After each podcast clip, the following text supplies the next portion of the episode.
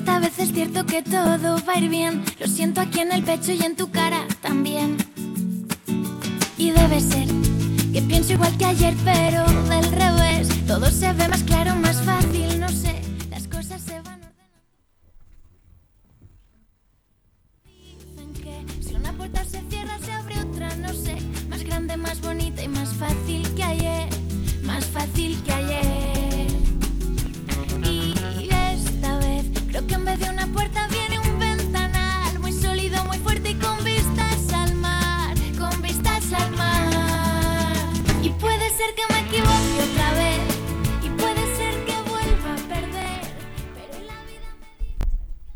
Muy buenos días a todos, bienvenidos a otro viernes más en un programa de orientación familiar.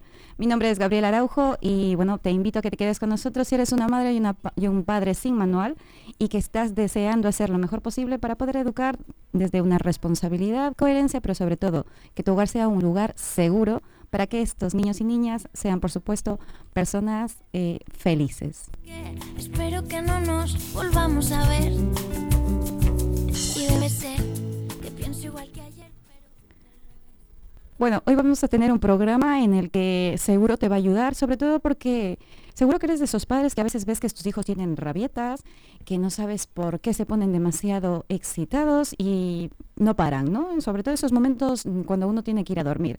Y los niños están con unos picos de, de energía que tú no sabes a veces qué hacer. Incluso eh, se empiezan a poner malhumorados y tú normalmente, como como cualquier padre, deduces que está cansado. Pero hoy vamos a hablar de un tema mucho más profundo que como padres a veces no sabemos diferenciar lo que es la ansiedad. Me toca a mí eso de sentirme bien. Y puede ser que me equivoque otra vez, y puede ser que vuelva a perder.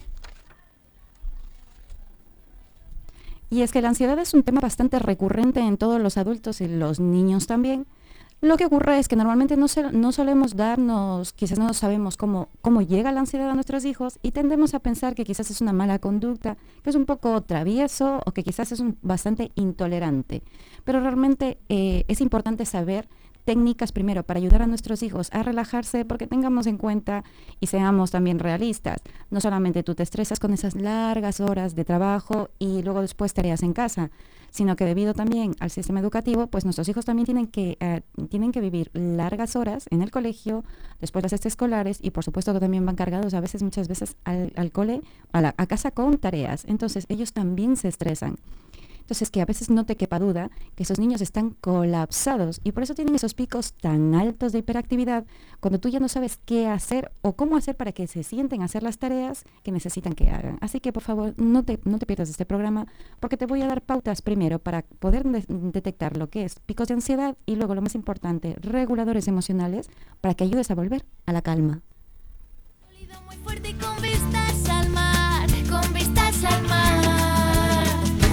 Ser que me equivoque otra vez,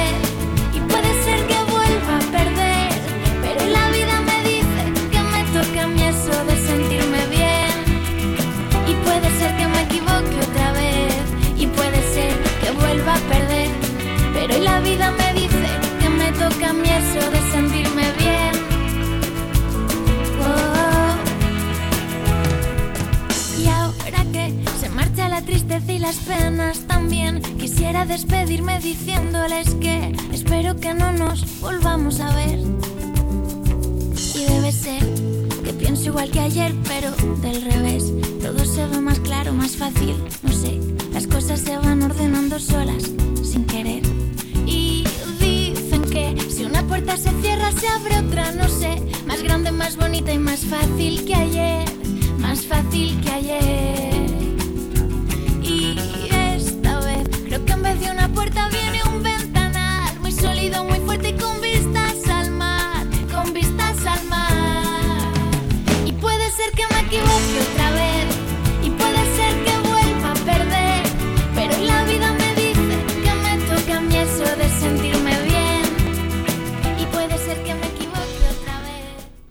Y como dice la canción, mm, puede ser que me equivoque otra vez, pero es que esto de ser padres y madres sin manual, es que realmente equivocarnos, equivocarnos no llega a ser. Más bien es la falta de conocimiento que nos hace saber cómo poder abordar situaciones en las que te desbordan, porque normalmente como padres tendemos a poner etiquetas y a calificar quizás que esas conductas que no nos gustan tienen algún sentido en contra de nosotros, ¿no? Entonces, aquí te invito primero que, como vamos a hablar de la ansiedad, primero lo más importante es al adulto, a ti, para que tú puedas saber primero cómo te tienes que ayudar.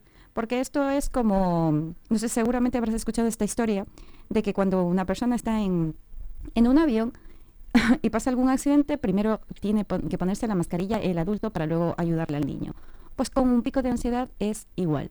Si tú como padre o como madre no sabes cómo ayudar a regular tu propia ansiedad, es muy complicado que puedas ayudar a ese niño y esa niña, sobre todo porque no vas a saber cómo dirigirlo.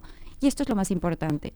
Lo veo constantemente en consulta, que las madres vienen desbordadas con una conducta totalmente, eh, bueno, pues eh, no grata para ellas. Quizás los hijos normalmente tienden a gritarles, les chillan, eh, son muy desobedientes, ¿no?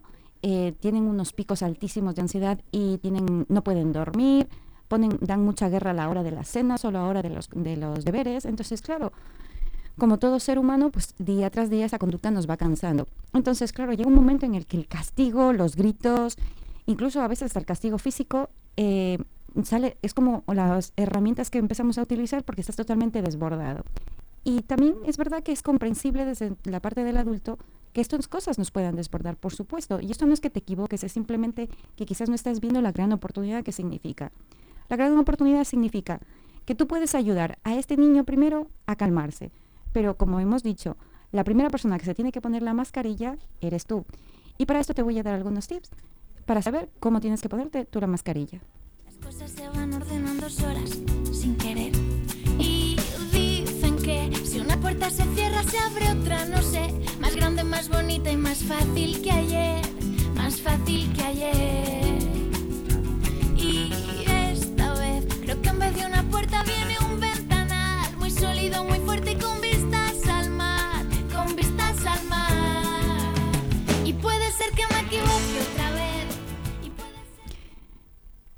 ¿Cómo primero tenemos que aprender a distinguir cuál es, cuándo llega la ansiedad, mm, para que sea mucho más sencillo para ti y para que puedas saber distinguir, tienes que saber que si tienes un hijo adolescente, sobre todo porque es como los conflictos más grandes, la adolescencia a la hora de educar eh, nos trae muchísimas dificultades y muchísimos dolores de cabeza.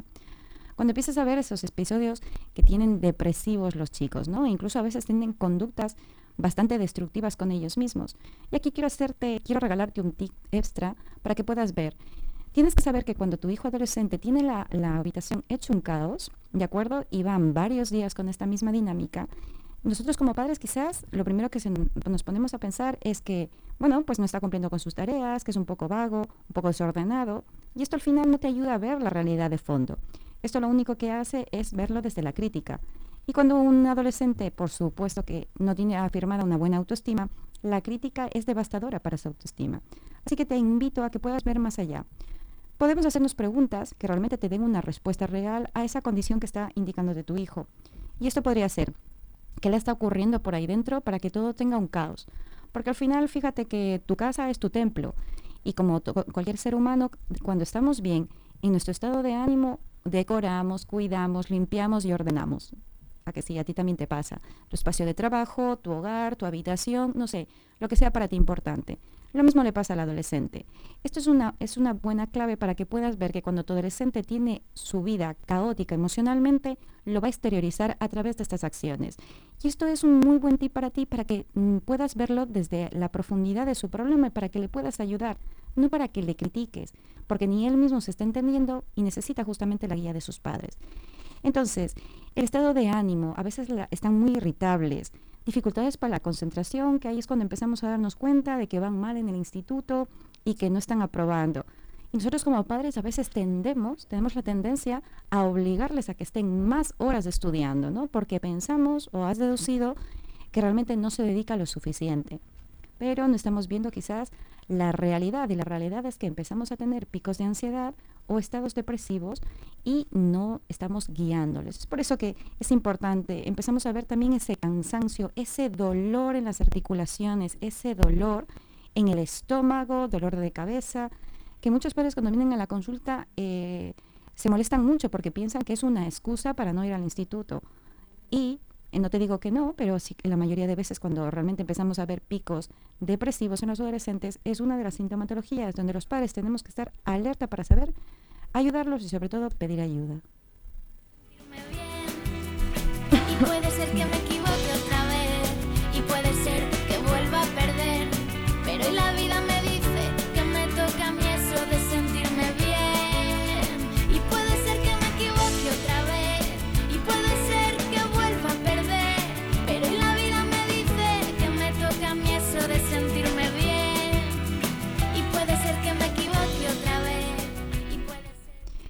Y es que esos son uno de los primeros factores que puedes ir viendo cómo los picos ansiosos van trayendo luego dificultades a largo plazo. Por eso es importante que si tú empiezas a ver esta sintomatología en tus hijos, estas conductas, primero, primero te puedas calmar tú y puedas ayudarle desde lo que realmente necesitan. Un apoyo, sin críticas, simplemente observando.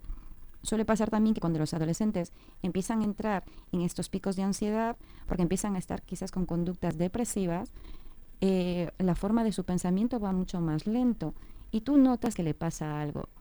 Cuando empieces a notar estas características en su conducta, yo te animo a que realmente puedas pedir ayuda si no puedes, no puedes llevarlo en sí. ¿Por qué? Porque como cualquier padre, con cualquier madre, el hecho de ver que su hijo le ocurre algo, aunque no sepas lo que realmente le pasa, dispara en ti esa ansiedad, dispara todos los miedos que puedas tener.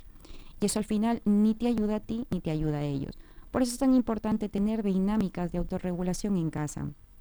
Y quizás te preguntas, ¿qué es esto de la autorregulación? La autorregulación es, al final seamos conscientes, todo mundo tenemos momentos de ansiedad, ¿no? Quizás cuando estamos en un nuevo trabajo, vas ansioso de alguna forma, con una ansión que puedes llevarla y que tampoco te ocasiona un ataque de ansiedad o que tampoco te vuelve torpe, pero uno siempre tiene ese miedo en el cuerpo, como sabemos decirlo, a través de la respiración diafragmática, a través de escuchar a veces una canción que te guste y te relaje, a través de ejercicios de movimiento de estiración, ¿no? De estiramos los músculos.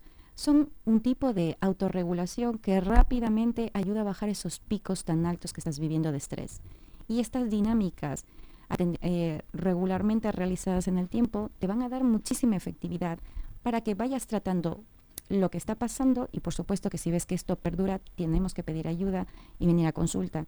Pero desde lo, del hogar, ese momento de exámenes que son para muchos niños y muchos padres y adolescentes estresante los primeros días del colegio, sobre todo las dos primeras semanas de incorporación al- a la nueva etapa del, del cole, son picos estresantes porque hay nuevos compañeros, hay que volverse a adaptar a una nueva dinámica y por supuesto que para ti también.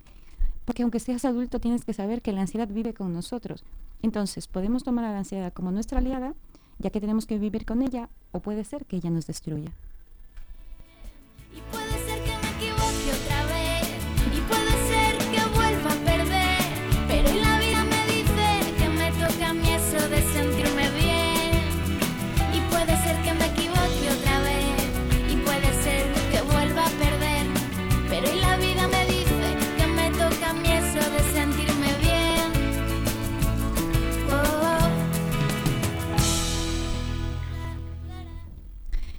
Para ir dándote un tip esencial dentro de los, de, la, de los momentos de ansiedad para que tú puedas ya saber reconocerlo y una vez que ya lo reconozcas, pares, te calmes, respires tú como hemos dicho o quizás te escuches una canción o simplemente te tomes un momento para tranquilizarte.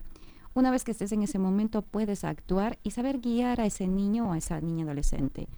Comprendiendo que esa conducta siempre tiene una necesidad emocional detrás, ¿de acuerdo?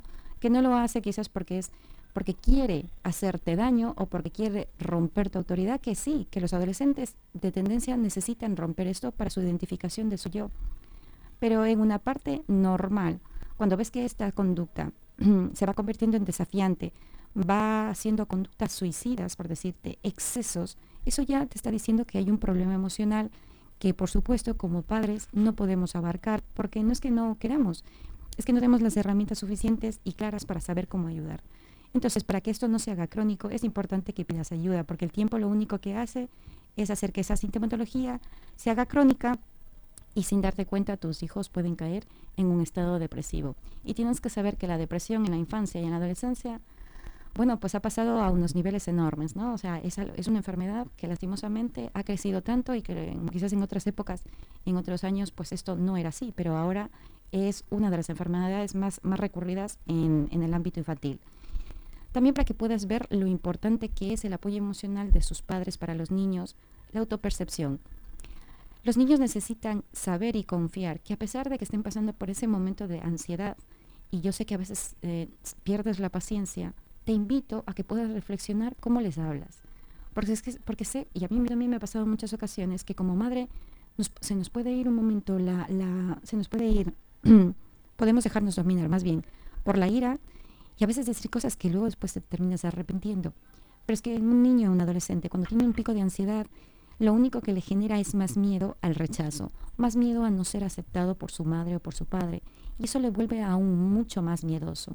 Entonces, es importante que cuando tú les veas que en esos picos de ansiedad es mejor que pares, que cortes, que te marches, que no continúes hablando, porque al final la ansiedad de tu niño activa tu ansiedad. Y por mucho, muy adultos que a veces seamos, seamos sinceros, no podemos controlar porque nos supera. Simplemente ver que nuestro hijo o nuestra hija está sufriendo es algo superior y a veces se nos va de las manos. Es por eso que mejor hay que ser coherentes. Y la coherencia empieza por como en este momento a veces no, no tiendo a razones, es preferible que yo como adulto me retire, le diga que luego vamos a hablar y por supuesto que luego tienes que hablar, pero de esa manera estás protegiendo el momento. Estás protegiendo cómo vas a autodefinir a tu hijo por ese instante, ¿no? Porque es muy importante. En consulta veo constantemente cómo los niños vienen con una autopercepción muy negativa porque sus padres por este tipo de picos ansiosos no paran de repetir lo que es malo, que es inquieto, que es malo hermano. Y cuando somos muy pequeños, este, esta autopercepción se nos queda tan grabada porque lo que nos diga papá y mamá es así. Entonces los niños no se cuestionan. Por eso es tan importante que puedas tomarte ese tiempo y hacer que ese tiempo, en vez de que sea explosivo, pueda ser un momento constructivo. Pero la vida me dice que me toca a mí eso de sentirme bien. Puede ser que me equivoque otra vez y puede ser que vuelva a perder. Pero y la vida me